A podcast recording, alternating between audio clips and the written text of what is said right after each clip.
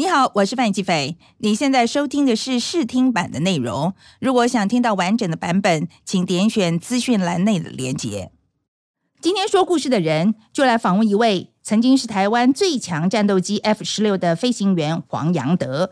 他还帮国军训练了很多位的飞行员，学生们都叫他芒果教官。我的父亲是空军，也是个飞行员，在台中出生，我们一直在台中的眷村长大。那我们那个。村子很特殊，就全部都是空勤的嘛，都是飞行员。那在那边就耳濡目染的看着这些飞行员，我就觉得很了，觉得反正小时候就觉得爸爸很了不起。那那时候还有美军，考试考一百分，爸爸就带着我们去美军基地里面的 COM 吃汉堡，然后再大一点就吃牛排。那就觉得说，哎，飞行员是不是有一些 privilege 啊、哦？那你要当飞行员，大家都很尊重你。反正一次一次的这些东西，就一直坚定说：哎，我爸是最优秀的，好，那我要跟他跟他看齐。那个时候其实没有看过爸爸飞，对不对？常常看。我们以前没有什么卡拉 OK 嘛，那那其实太阳下山了以后也没什么活动。那时候电视就三台，十点钟一到就就收播，没有什么其他的娱乐。但是呢，最大的娱乐就是放寒暑假，或者是这个礼拜六、礼拜天，如果爸爸要上班的话，就带着一起上班。寒暑假基地会派派车到这个眷村来接这些小朋友们，到基地去游泳啊，去打球啊，或者去里面吃一顿饭，就在空勤餐厅里面跟着爸爸一起吃，哦。那再跟着爸爸一起回家。如果爸爸住队呢，就跟别的爸爸一起回家。所以那个村子里面大概只有只有十几十几二十户，可是每一个爸爸都是每一个人的爸爸，每一个妈妈都是每一个人的妈妈。到了基地里面，爸爸他们出什么什么任务，我们就在跑头看呢、哦，这个是我爸爸，那个是我爸爸。哎呀，这个这个，你看这个飞得比较好，那个飞得比较好哦。那当然也有不好的时候。哦，那因为那时候是飞 F 一零四，所以这个意外比较多。Mango 这一段讲的轻描淡写，但其实，在那个年代，Mango 爸爸驾驶的 F 一零四战斗机就是以很高的坠机率闻名。台湾买的三百零二架 F 一零四战斗机当中，就有一百一十四架失事，六十六名飞行员丧生。我没有真实看过坠机。我曾经亲眼看到一架 C 幺三洞，它一个发动机着火了，就就是有那个，然后然后落下来。然后我也曾经看过，就是呃，我们国军的 T 三三单单发动机的这个喷射教练机，曾经回来迫降，但那个那个都不是我认识的人飞的。哦，那那。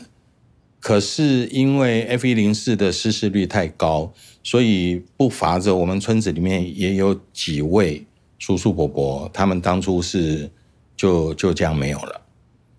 有那么多飞安事件，而且幺洞四发生的蛮频繁的，每一年都有几件事、几件事不断的在在发生。有熟悉的人就这样就就走了哦。他一直担心我爸爸，他不要再再找一个人来再担心了。在我国中毕业的那一年，考完联考了，北五专我也考了，然后这个台中的高中我也考了。考完了以后，那我就跟他讲说，我要去考中正预校，他说不准，妈妈不准，不准。我我中正预校这四个字还没讲完，他就不准了，反正就是没得谈。那没得谈，我就翘家，大概两三个礼拜。后来回到家，所所有的报到时间全部都过了，那预校也不用考了，那我就去念普通高中。那也很感谢那时候的高中的有一位主任教官，然后他说：“哎，你念书好像念得心不甘情不愿呢。”我说：“我当然念得心不甘情不愿，因为我想去念预校啊。”他说：“你爸爸是军人呐，那那怎么怎么会不让你去？”我说：“我爸爸从来没有讲过一句话。”他说：“那你要不要请你爸爸来？我跟他，我跟他谈一谈。哦，那我就请我爸爸去了。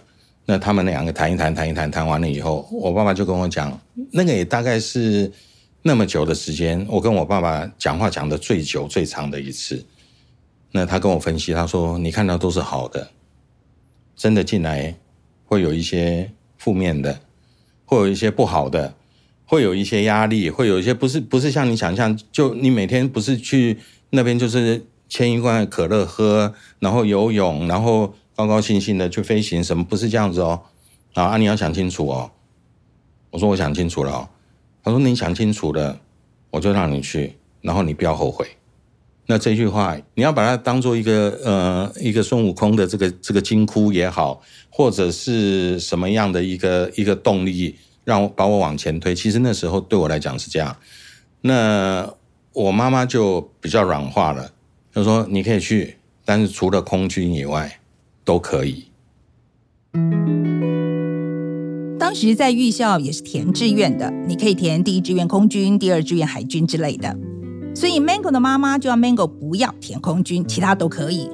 但十多岁的孩子有多少个会听妈妈的呢？Mango 在填志愿军种的时候，就只填了一项空军，因为对 Mango 来讲，当不当军人不重要，重要的是要当飞行员。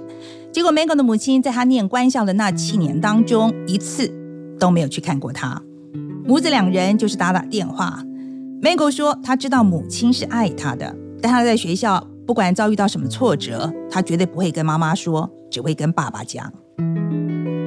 那时候是十五岁嘛，哈，对不对？去念预选，十五六岁嘛，哈、嗯，还是小孩子哎。刚去的时候会不会有人哭啊？哭啊，哭爆了。那在预校呢，呃，生活很规律，但是大概两个月左右，两到三个月才可以回家一次。以前我们小时候的时候，是一一个礼拜上五天半的课，哦，那在那边就是通通住在预校里面。你表现 OK，正常没有问题。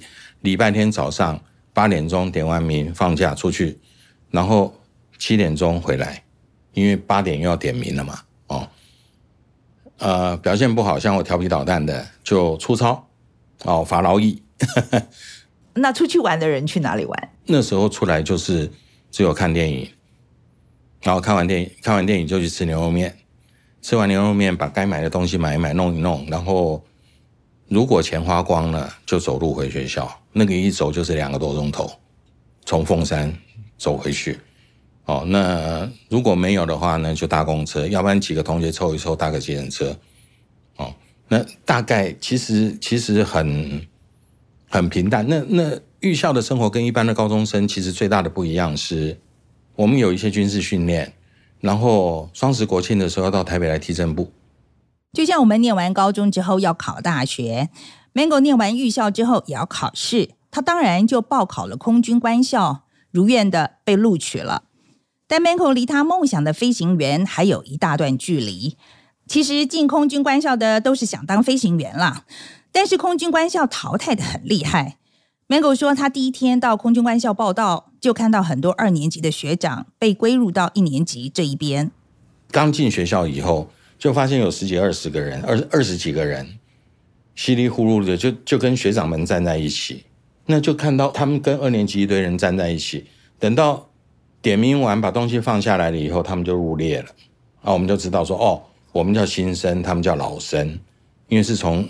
上一期淘汰下来的留级生的意思，留级生哦。Oh. 但是呢，我们那时候是叫阶段嘛，因为我们必须要在三年半里面把四年的学分修完，所以我们就是一个阶段一个阶段的。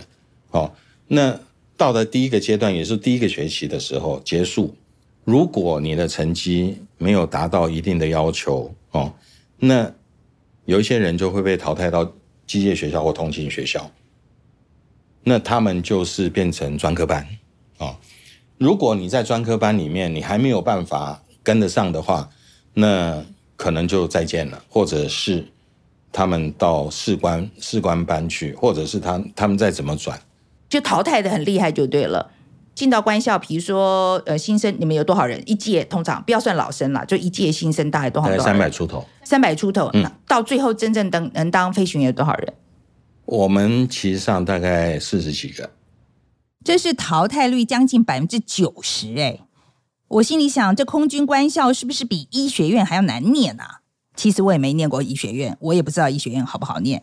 总之呢，Mango 好不容易就杀出重围，念到最后一年，终于可以开飞机了。Mango 就带着紧张又兴奋的心情参加训练，结果训练的第二天就有同学出意外了。我们那时候飞 T 三四螺旋桨小飞机嘛，放飞一批出去，一个教官大概带两到三个学生，我们要叫师傅，那帮师傅背伞，帮师傅拿拿拿水，然后一起到飞机那边，然后看着师傅怎么开车，怎么样去 walk around 检查，然后怎么样怎么样弄，就带出去了。哦，然后我们要在那边敬礼。每一次回到回到教室了以后，办公室会打电话来说：“哦，开始回来了，要接机了。”所以一一票人就在那个办公室的门口，就就眼睁睁的看。哦，这个四栋梁，哎，你们家的赶快去，我们就去，就就接回来嘛。要接机的原因是为了节省时间。一个学生飞完下来，另一个学生就要马上登机，跟教官再飞上去。大家都飞回来了，如果都没有做错，就可以高高兴兴的去对面的餐厅吃饭；如果做错了，就要被狠狠骂一顿，然后才能去吃饭。但这一天情况不一样。那一天天气还不错，所以我们就就一直在那边等嘛，就发现说，哎，不是讲已经回来了吗？前面有几架落地了，下来的教官跟同学都很奇怪。教官就头低低的，啊，同学的脸就卡白卡白的，然后好像受到很大的惊吓，大家也不敢问，就少了一架飞机啊。那看到那个飞机就起来转了一圈了以后，嘣就撞到撞到那个瓦斯行，不但呃同学跟教官没有了，还地面也受到波及了，好像有两个，我记得好像是两个人。那个是。第二天上课啊，飞行的第二天，那时候冲击非常大啊。然后同学把遗体这些收回来了以后，就在冈山空军医院就设了简易灵堂去啊。那我们就派要派两个同学去守灵啊，就大家轮流就就去守灵啊。我我小时候没有亲自看到过，但是呢，有经历过这些后续的处理嘛。哦你也不能讲说习惯还是什么，但是我我总觉得我大概比同学们看的都多。我们进官校一年级进官校的第一次的周会，那个大队长还没开始讲话就呃全体起立啊！昨天六十五期某某某学长某某某学长，因为飞机扣过去没了嘛，然后所有人默哀三分钟，然后默哀完了以后坐下，然后开始。周会该该报告什么，该该干什么就继续进行了。他在我很多同学的面前，不在我我我没看到，在我很多同学的面前，眼睁睁的看他咚咚咚就下去了。有没有掉眼泪？掉翻了，哭翻了。那个三四十个人一个寝室上下铺，对不对？熄灯完了以后，排长晚安。然后完了以后，你就听稀稀嗦嗦的，稀稀嗦嗦，那那都是男生啊。就开始开始掉眼泪。说故事的人第二季 VIP 集已经开播。你如果曾经听过第一季，认同我们制作这个节目的初衷，也愿意以行动支持我们继续做下去，可以点选资讯栏里面的连结订阅我们。你将可以每两周收到一集最新的无广告高品质节目，慢慢品味不同人生。